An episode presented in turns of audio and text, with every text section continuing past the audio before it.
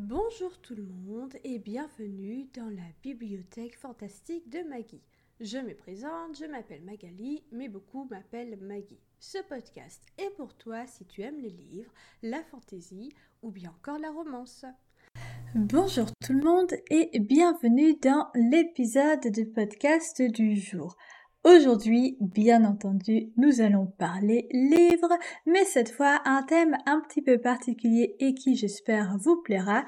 Je vais vous présenter quelques livres qui sont, selon moi, dans le thème un petit peu automnal, voire même d'Halloween. Donc je vous en ai choisi quelques-uns, euh, je ne les ai pas comptés, 1, 2, 3, 4, 5, 6, 7, 8, 9, 10, 11. Je vous ai choisi 11 livres, il y a un petit peu de tout. Je vous ai choisi que des livres qui sont soit 100% français, soit qui ont été traduits en français.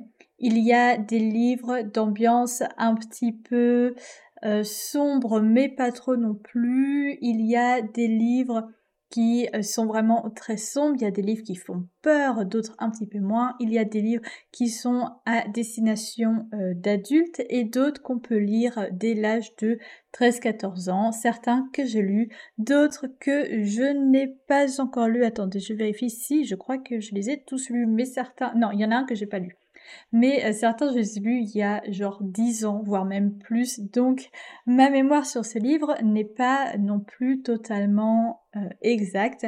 Mais euh, ce que je vais faire aujourd'hui, c'est que je vais pas forcément vous dire mon avis, parce que c'est pas le principe. Je vais vous lire les résumés de chacun des livres et pourquoi pas vous dire pourquoi selon moi ça mérite sa place dans ce thème automnal, Halloween, tout ça. Donc on va commencer avec le premier livre qui est un livre de Stephen King, Le roi un petit peu de l'épouvante. C'est un livre que j'ai lu quand j'étais au lycée, je crois que j'avais 17 ans, je sais plus c'est quand qu'on fait les TPE, si c'est en première ou en terminale. Mais c'était pour les TPE, on avait fait un truc sur le thème des vampires.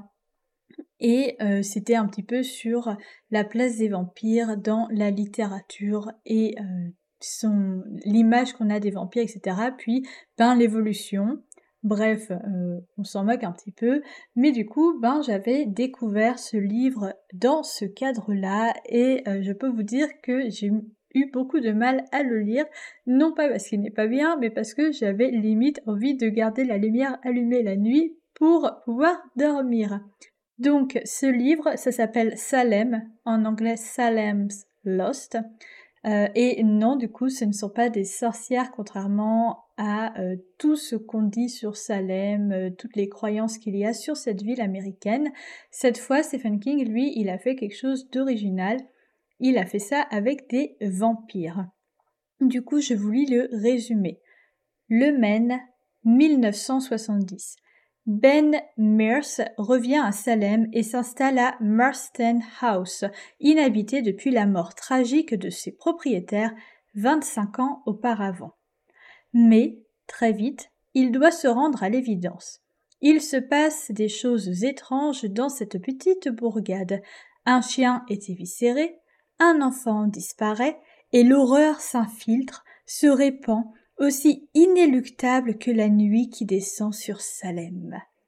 Voilà. Euh, rien que de lire le résumé, euh, bon, on sent déjà. Hein, de toute façon, Stephen King, c'est un peu euh, le roi. J'ai pas lu énormément d'histoires de lui. J'ai dû lire aussi deux, trois autres nouvelles de cet auteur, mais c'est un petit peu le roi des histoires qui mettent mal à l'aise, pas que de l'épouvante, mais des histoires qui, à un moment ou à un autre, mettent mal à l'aise, voilà, on le sait. Et du coup, ben là, c'est le seul livre de Stephen King que j'ai lu entièrement un petit peu parce que j'y étais forcée du coup.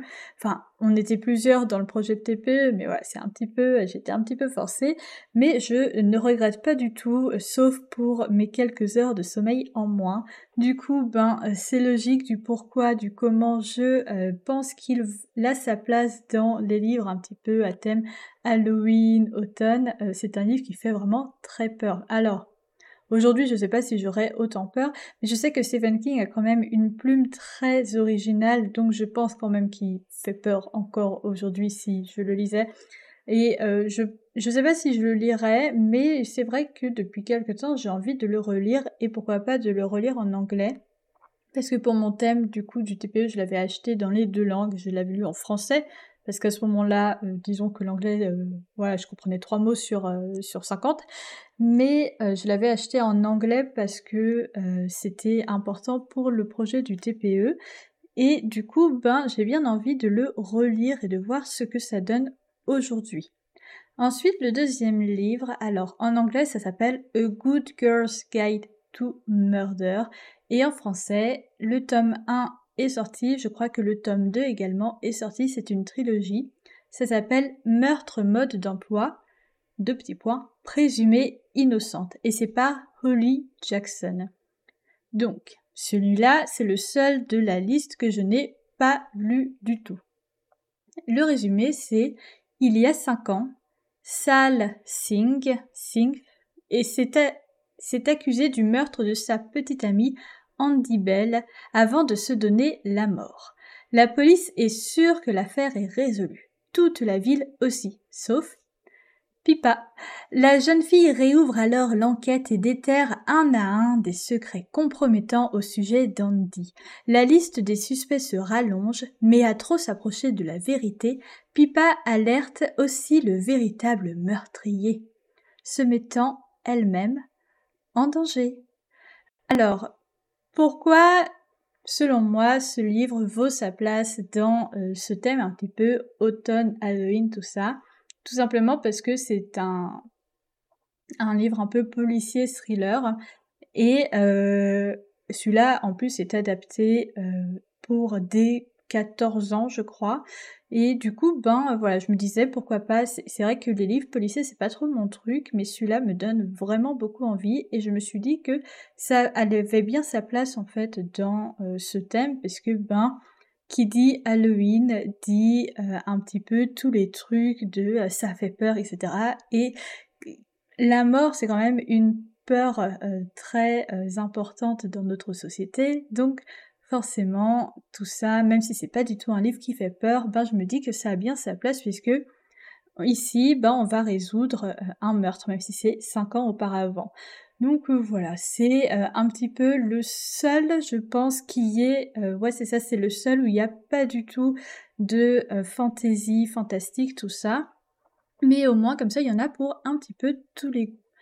Le suivant, là c'est un livre très connu, c'est Sorcery of Thorns par Margaret Rogerson. Alors lui, euh, j'ai beaucoup apprécié quand je l'ai lu l'année dernière. C'est euh, un livre un petit peu donc fantasy. Vous allez le voir avec ben des sorciers, donc Halloween, sorciers.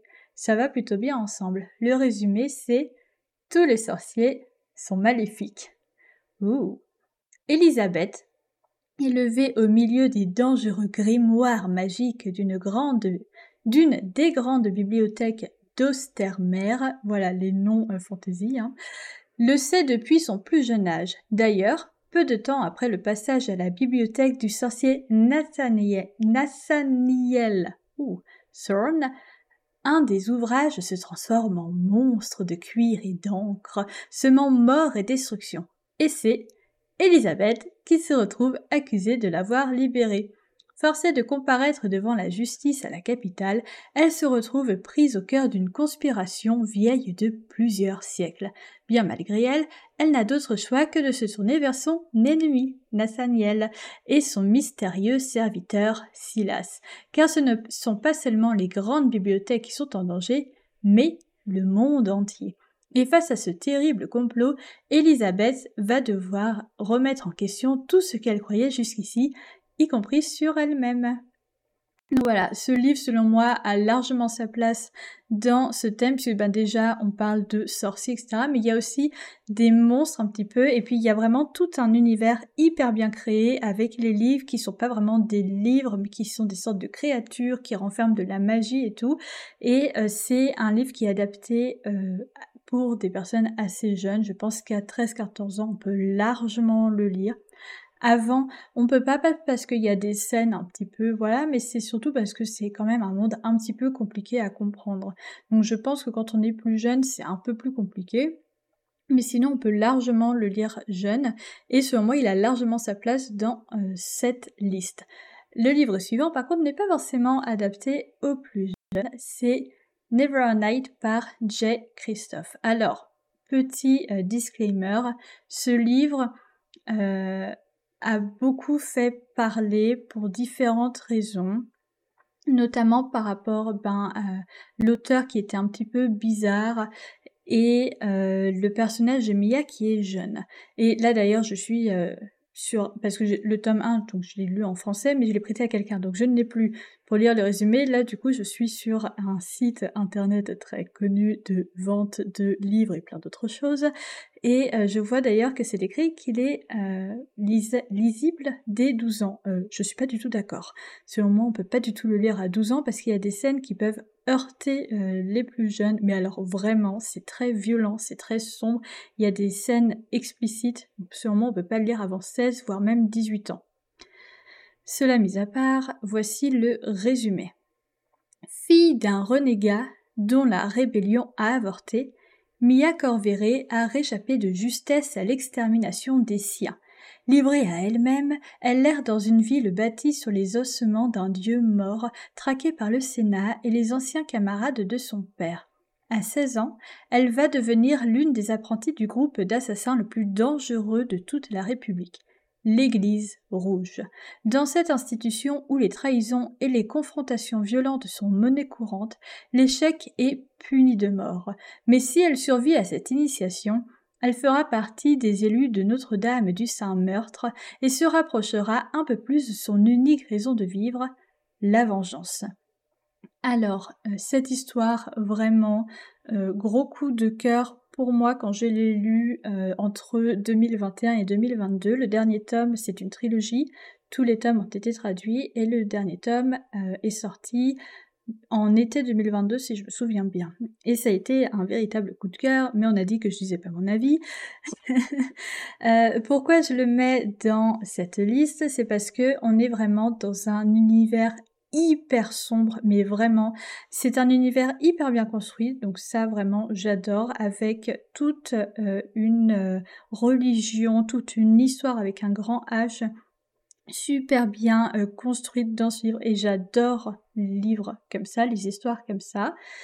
Et euh, ce livre est super super sombre, mais vraiment entre euh, ben, Mia qui a un passé hyper difficile et que ben, son unique raison de vivre c'est la vengeance, euh, une église entre grands guillemets d'assassins où elle va rentrer, donc ben vraiment plein de meurtres, il y a du sang de partout, il y a de la fantaisie bien sûr, donc des petites choses un petit peu spéciales, il y a un petit peu d'humour, mais voilà. Donc euh, livre un peu controversé par rapport surtout à l'âge du personnage principal qui a 16 ans.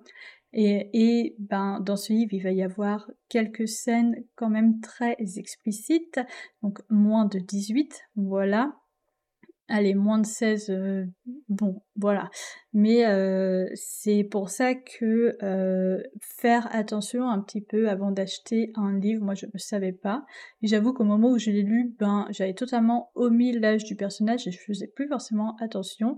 Et en y réfléchissant après, voilà, donc si c'est quelque chose qui dérange, puis il y a aussi plusieurs trigger warnings forcément. Si c'est quelque chose qui dérange, ben on ne lit pas. Si c'est quelque chose qui dérange moyennement, qu'on fait que moi en fait, que limite on oublie l'âge du personnage, ben vaut peut-être mieux l'acheter en occasion. Voilà. Après, euh, qui suis-je pour donner des conseils, sachant que je les ai achetés en neuf euh, je suis personne en fait, mais voilà, je fais que euh, faire le petit disclaimer si vous voulez faire un petit peu attention à qui vous donnez votre argent. Le livre suivant, je vous en ai parlé et reparlé et re-reparler des centaines de milliers de fois, sachant qu'il y a 22 épisodes, ça fait beaucoup. Euh, c'est Brutal Attirance par Shay Carrot. Donc, jusqu'à maintenant, à chaque fois, je vous faisais un résumé à ma sauce. Aujourd'hui, pour une fois, vous allez avoir le résumé euh, original, voilà, celui qui est à l'arrière du livre, c'est la quatrième de couverture. Brutal Attirance, chapitre 1.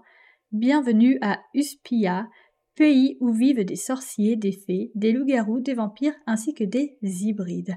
Sorcière de sang et fière de l'être, je déteste toutes les créatures dotées de crocs, leur vouant même une haine incommensurable. Et ce n'est pas seulement à cause d'un décret mis en place des siècles auparavant, interdisant aux personnes de mon espèce de côtoyer amoureusement d'autres créatures. Non, c'est bien plus profond que ça. Ces pourritures ont tué mon frère lors de la pleine lune et continuent d'assassiner des innocents. Alors quand j'entre à l'académie universitaire de Wouret et que l'on m'annonce que je vais devoir faire équipe avec un hybride dans le cadre d'un tournoi qui s'avère dangereux, c'est un véritable cauchemar pour moi. Et cela semble réciproque puisque ce connard d'hybride dominateur, sombre et arrogant, n'hésite pas à se montrer particulièrement violent pour me le faire comprendre. C'est une évidence, notre aversion est partagée. Mais malgré toute sa puissance, je ne compte pas baisser les yeux devant lui. Alors que la partie commence.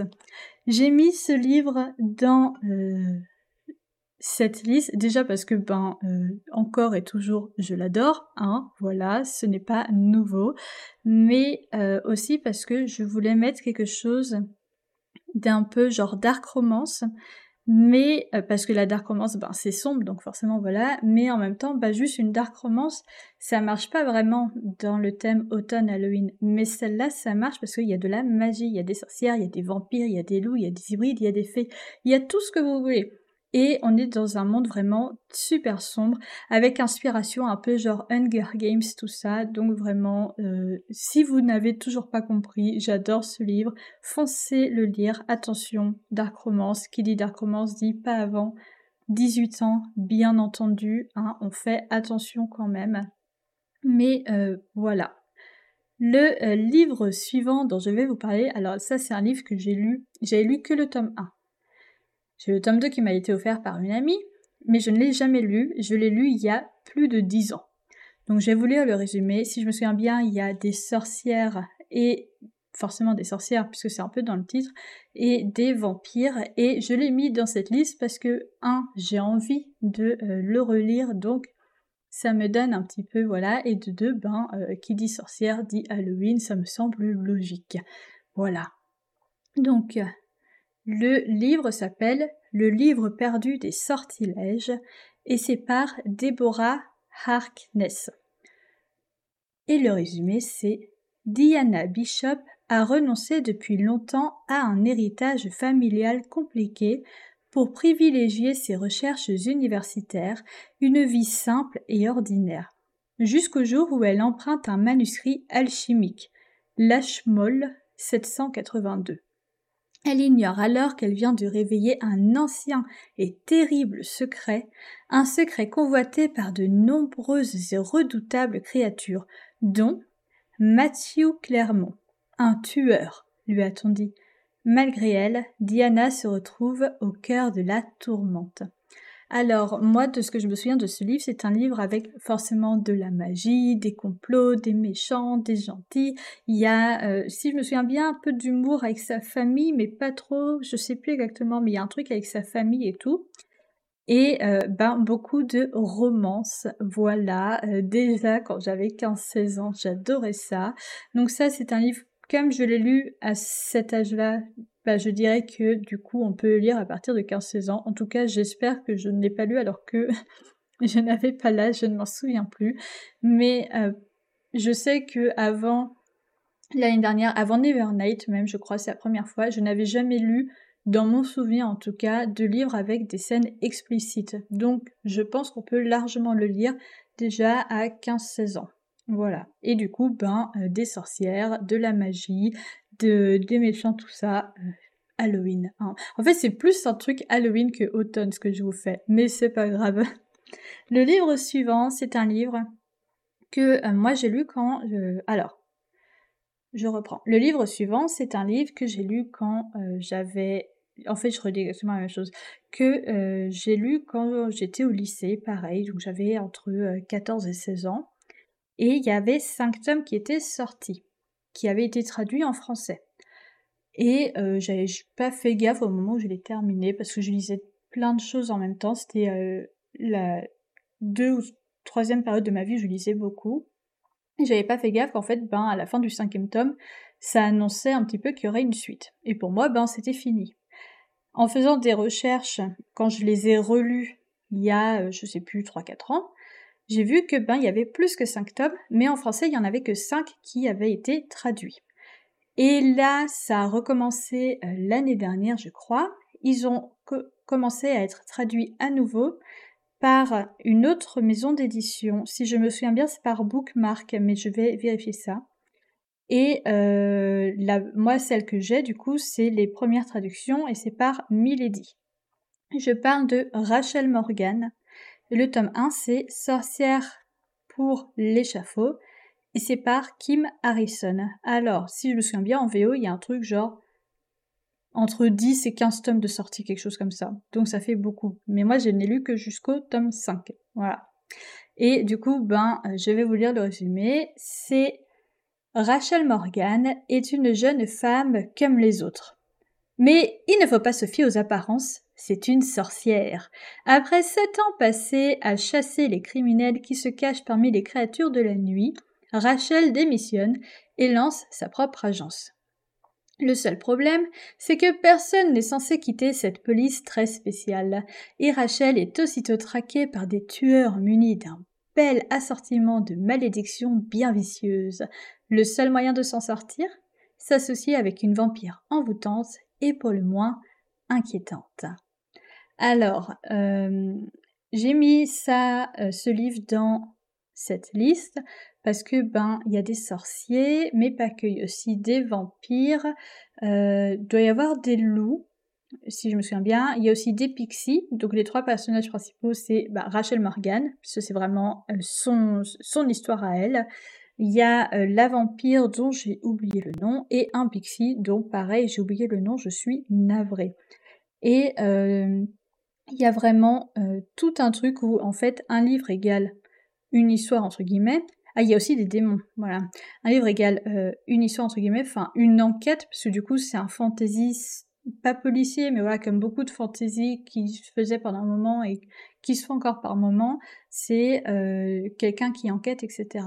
Donc un tome égale une enquête, mais il y a quand même un fil conducteur avec sa relation à Rachel avec plein de gens, dont la vampire, qui euh, elles ont toutes les deux une relation un petit peu particulière. Donc ce n'est pas un FF, un girls love, mais c'est pas loin. En fait, la vampire, elle, elle s'en moque un petit peu du genre de la personne. Rachel, elle, elle est un petit peu plus hétéro, mais c'est parce que c'est comme ça qu'elle a été euh, pas élevée, mais je sais pas trop comment expliquer c'est comme ça qu'elle est, quoi, tout simplement, elle est hétéro. Mais il y a vraiment tout un pan un petit peu, voilà. Et puis il y, a des relations amoureuses qui fonctionnent, d'autres qui fonctionnent pas. Ça fait vraiment le livre à l'ancienne, vous voyez. Un peu genre euh, série et tout, euh, j'adore. Du coup, ben, euh, cinq tomes dans la collection Milady qui sont sortis, mais du coup, ben maintenant ils ne sont retrouvables que en occasion. actuellement, il y a deux ou trois tomes du coup qui sont sortis dans la nouvelle maison d'édition, donc si je me souviens bien, Bookmark. Si c'est pas ça, je vous le mettrai en barre d'infos. Et euh, j'espère qu'ils seront tous traduits. Si c'est le cas, ben euh, moi je commencerai à les, acheter du coup dans euh, cette nouvelle maison d'édition si ça va plus loin que le tome 5. En attendant, ben je garde quand même mes 5 tomes parce que ça fait un petit peu leur collection. J'ai les premiers et tout, genre je me la pète, regardez, moi j'étais là avant tout le monde. voilà, la meuf qui s'appelle grave. Alors ensuite, le euh, prochain livre dont je vais vous parler, euh, c'est un livre donc encore une fois de sorcière. Euh, c'est un livre 100% français pour le coup. Ça s'appelle Frost Hill par Vanessa Altmeyer. Donc, je vais vous lire le résumé. Sa carrière de journaliste et rien que sa carrière. Voilà ce qui compte pour Lisa Kincaid. Jusqu'au jour où elle fait un burn-out et plaque tout. Elle se voit alors contrainte de retourner à Force Hill, petit village des Highlands qu'il a vu grandir et qu'elle a quitté sans regret. Et pour cause, sa mère prétend être une sorcière, et les gens du village se sont toujours méfiés de sa famille comme de la peste. En plus, Une famille étrangère s'est installée dans le vieux château sur la colline. Un père et ses trois fils, tous aussi singuliers que fascinants. Parmi eux, Yann. Ce mystérieux étudiant en droit semble cacher bien des secrets. Et puis, il y a cet article dans le journal local sur la disparition de jeunes filles. Intéressant. Étrange aussi. De quoi se remettre doucement le pied à l'étrier et passer le temps Lisa devrait pourtant le savoir, dans les Highlands, il faut se méfier des apparences, au risque de se brûler les ailes. Voilà, ça c'est le résumé de Force Hill. Pour le coup, je n'ai lu que un seul tome et il y en a, si je dis pas de bêtises, cinq qui sont sortis. Donc ils sont dans l'abonnement Kindle et euh, du coup j'avais lu le premier comme ça et en avril, quand il y avait eu le truc, euh, le salon imaginaire, là, à Vincennes, j'avais rencontré l'autrice, du coup, j'avais acheté l'intégrale des trois tomes. Donc, je compte le lire là pendant le mois euh, d'octobre. Et du coup, ça me fait beaucoup penser à euh, l'automne, tout ça, par rapport à vraiment tous les... toutes, toutes les histoires, tout euh, toutes les croyances, tout ce qu'il y a dedans. Et puis ça, ça fait vraiment sorcière euh, un peu euh, à l'ancienne, tout ça. Enfin, pas avec le balai et le chapeau pointu, mais vraiment, enfin ça fait vraiment très plein de croyances, de légendes, tout ça. Et du coup, ça fait vraiment très automne plus que Halloween pour le coup, je trouve, même si ça fait un petit peu Halloween aussi. Et puis c'est vraiment, enfin c'est un peu dans la nature, petit village et tout. Donc il suffit après d'imaginer que c'est l'automne avec les arbres, avec les feuilles de toutes les couleurs et tout. Et c'est bon, on y est, voilà. Donc c'est pour ça que euh, j'ai euh, choisi de mettre ce livre dans cette petite sélection. Ensuite, le prochain, c'est un livre que j'ai lu il y a super longtemps. Mais alors là, c'est il y a plus que dix ans. Je sais plus exactement, mais je crois que j'étais encore au collège quand je l'ai lu. Donc c'est pour vous dire, j'ai dû le lire quand j'avais 13-14 ans. Ça s'appelle L'épouvanteur. Le premier tome, c'est L'apprenti épouvanteur et c'est par Joseph Delaney. Alors ça, c'est une saga où il y a énormément de tomes. J'avais dû en lire entre 6 et 8, je sais plus exactement. Et puis après, ben, tous les tomes n'étaient pas sortis. Je suis passée un petit peu aux choses. Comme quand euh, c'était à peu près la même période, un petit peu après, je pense que Tara Duncan.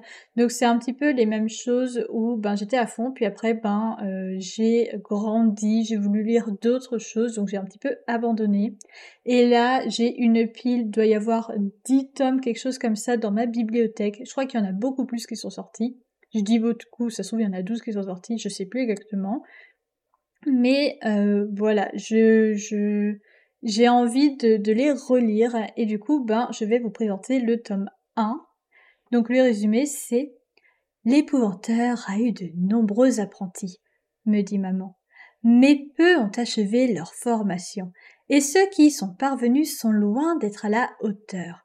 Ils sont fragiles, veulent lâches. Ils se font payer fort cher de bien maigres services. Il ne reste que toi, mon fils. Tu es notre dernière chance, notre dernier espoir. Il faut que quelqu'un le fasse. Il faut que quelqu'un se dresse contre les forces obscures. Tu es le seul qui en soit capable. Thomas Ward, le septième fils d'un septième fils, devient l'apprenti de l'épouvanteur du comté. Son maître est très exigeant. Thomas doit apprendre à tenir les spectres à distance, à entraver les gobelins, à empêcher les sorcières de nuire. Cependant, il libère involontairement Mère Malquin, la sorcière la plus maléfique qui soit, et l'horreur commence. Alors l'apprenti épouvanteur, euh, enfin la saga l'épouvanteur, chaque tome est un petit peu, j'adore en fait comment c'est fait parce que le résumé n'est pas dans la quatrième de couverture, mais à l'intérieur il y a des petits rabats en fait à l'intérieur et euh, du coup le résumé est dans l'un des deux petits rabats et à l'arrière il y a écrit attention histoire à ne pas lire la nuit. Et je me souviens très bien que à la base c'est ma maman qui les lisait du coup, ben moi, comme je voulais lire tout ce que ma maman lisait, ben je voulais les lire et elle était là, genre non, t'es trop jeune, non, t'es trop jeune. Je devais être encore en fin primaire à ce moment-là, tout début collège. Et euh, un jour, elle m'a dit, ok, c'est bon, tu peux le lire. Et je me souviens vraiment que à un moment, vers le début, euh, quand il commence son initiation, Thomas, eh ben il y a un truc dans une maison un petit peu hantée et j'ai eu super peur. Et après ça m'a calmé, je n'ai plus du tout eu peur, mais je voyais les endroits où euh, c'était un petit peu fait exprès pour avoir peur. Donc ça c'est un livre exprès euh, qui fait peur, mais pour les jeunes, pas pour des 8 ans non plus, mais peut-être 12-13 ans. Voilà, euh, ça fait un petit peu peur, puis forcément quand on est plus grand, on a moins peur de ça, mais voilà, c'est pour ça que j'ai mis dans cette catégorie, parce que moi quand je l'avais lu, le tome 1, à un moment j'avais eu peur, donc ça fait vraiment très Halloween. Puis ben, il y a des sorcières, encore et toujours, après il y a des sorcières dans tellement de livres que j'ai pas pu tous les mettre, hein, bien sûr, mais voilà, il y a des sorcières et puis plein d'autres créatures, il y a euh, plein de choses qui se passent, et j'avais vraiment beaucoup aimé, je me souviens, cette lecture, donc je voulais si jamais vous ne la connaissiez pas, même si j'en doute, mais voilà, si jamais vous ne la connaissez pas, je voulais quand même vous la présenter et la mettre dans cette catégorie. Ensuite, les deux derniers livres, ce sont des livres que j'ai lus euh, quand j'étais au lycée.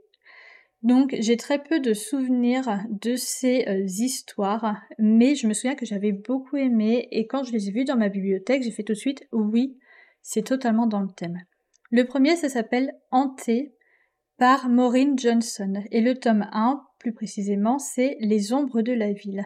Alors, petit disclaimer, j'ai fait une recherche parce que je me souviens que du coup, j'ai deux tomes. Ça, j'ai pas besoin de m'en souvenir, ils sont dans ma bibliothèque. Mais je me souviens que euh, ça s'arrête un petit peu en cliffhanger. En tout cas, c'est pas fini. Je me souviens plus si c'est en cliffhanger ou pas, mais l'histoire n'était pas terminée. Et du coup, ben là, par curiosité, je suis allée voir sur le site sur lequel on trouve plein de choses, voilà, euh, si euh, il y avait la suite qui était sortie. Et non, ça n'a jamais été traduit. Il y a au total quatre tomes qui sont sortis en VO et deux qui ont été traduits. Et euh, pour tout vous dire, quand j'ai regardé du coup en VO, ils sont tous en euh, alors, du coup, on peut les acheter sur Kindle, mais en papier, ils sont tous en occasion. Et alors, les couvertures, elles sont euh, moches, mais à un point, en français, les couvertures sont super belles. Je trouve elles sont un petit peu gracieuses, poétiques. Voilà, c'est très clair et tout. Et euh, en VO, elles sont moches. Mais vraiment, ça fait pas le livre pour adolescents, en plus, pour le coup. Alors que quand je l'ai lu, bah, j'étais au lycée, je devais avoir 14-15 ans quelque chose comme ça. Peut-être 16 à la limite, euh, mais euh, voilà, du coup, euh, ben, ça fait vraiment pas pour ces âges-là les couvertures. Enfin, certaines oui, certaines non. Donc bon, je vous le présente, mais après, je ne sais pas si, à moins de le prendre sur Kindle, je ne sais pas si vous pourrez le trouver facilement. Donc, je redis, voilà, hanté par Maureen Johnson. Et du coup, le résumé, c'est à Londres, un assassin hante les rues, réveillant la légende de Jack l'éventreur. Malgré l'omniprésence des caméras, le tueur est indétectable. Aurora, arrivée depuis peu sur son campus, se rend compte qu'elle est la seule capable d'apercevoir son ombre. Accompagnée d'un mystérieux jeune homme, elle plonge au plus profond des brumes de la cité pour arrêter le meurtrier avant qu'il ne récidive à moins que son don ne fasse d'elle la prochaine victime. Du coup, j'ai voulu mettre, même s'il n'y avait pas de, de suite, rien, voilà, qu'il n'y a que deux tomes qui ont été traduits, j'ai quand même voulu vous le mettre pour vous le présenter, parce que je me souviens que quand je l'ai lu, j'étais vraiment subjuguée par cette histoire, même si je me souviens pas trop de l'histoire, et que euh, vraiment j'étais à fond sur euh, c'est qui Jack l'éventreur voilà c'est je pense qu'on a tous une période un petit peu comme ça où on se pose plein de questions sur des mystères du passé et tout et qu'on rêve un petit peu pourquoi pas d'un jour pouvoir euh, les résoudre même si ben là c'est limite impossible maintenant. Mais voilà, j'étais à fond quand j'ai lu cette histoire sur le mystère de Jack l'éventreur et cette histoire, bah déjà juste le titre, hanté euh, hanté, ça fait très Halloween pour le coup. Et il y a tout un truc avec des sortes de fantômes, ce genre de choses. Euh, c'est très mystérieux. Du coup, ben, je voulais vous le présenter pour euh, le thème automne Halloween. En plus, la couverture, ça fait très automne pour le coup parce que c'est une jeune femme, du coup, ben, l'héroïne, on suppose, qui est allongée par terre et sous elle du coup il y a un sol un peu de feuilles d'herbes rousses tout ça enfin orange du coup donc ça fait vraiment très automne. Et avec de la brume et à l'arrière une sorte de château et tout enfin voilà. Ça fait très automne donc j'ai voulu vous le présenter pour ce thème.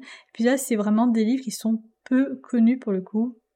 Tout comme le dernier qui s'appelle les Lumières de septembre par Carlos Ruiz Zafón. Alors quand je l'avais lu, ça n'avait absolument rien à voir avec ce que je lisais, parce qu'à ce moment-là, je lisais beaucoup euh, des choses très, euh, ben, vous l'avez vu, hyper fantasy à fond. Alors là, c'est vite fait un petit peu, il y a quelques petits trucs comme ça, mais ce que je disais, c'est vraiment à fond fantasy, de la magie, etc. Même hanté, ça sort un petit peu de, tout ça.